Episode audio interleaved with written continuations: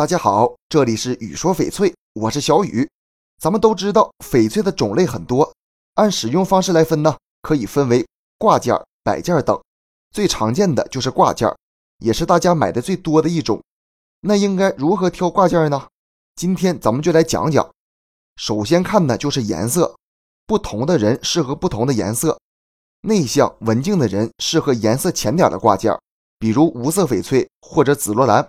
外向的人可以带艳一点的，比如满绿翡翠、红翡和黄翡。男性最好选深沉点的绿色，墨翠也行，这些颜色会显得更加阳刚。尽可能挑种水好的翡翠，能买到冰种以上的那都是相当好的了。买衣服都要选尺码，买翡翠挂件也要看尺寸。翡翠挂件有大有小，并不是说越大越好，适合自己的体型才是最好的。雕工呢也是很重要的一点，好的雕工是挂件的加分点。每块挂件都有不同的寓意。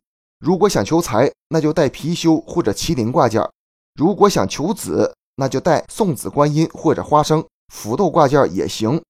如果是买来送孩子的话，就选平安扣；送老人家长辈的话，就选翡翠佛手和寿桃，准没错。这期节目就给大家讲到这里了。如果你也喜欢翡翠，记得订阅关注我，私信交流。咱们下一期再见。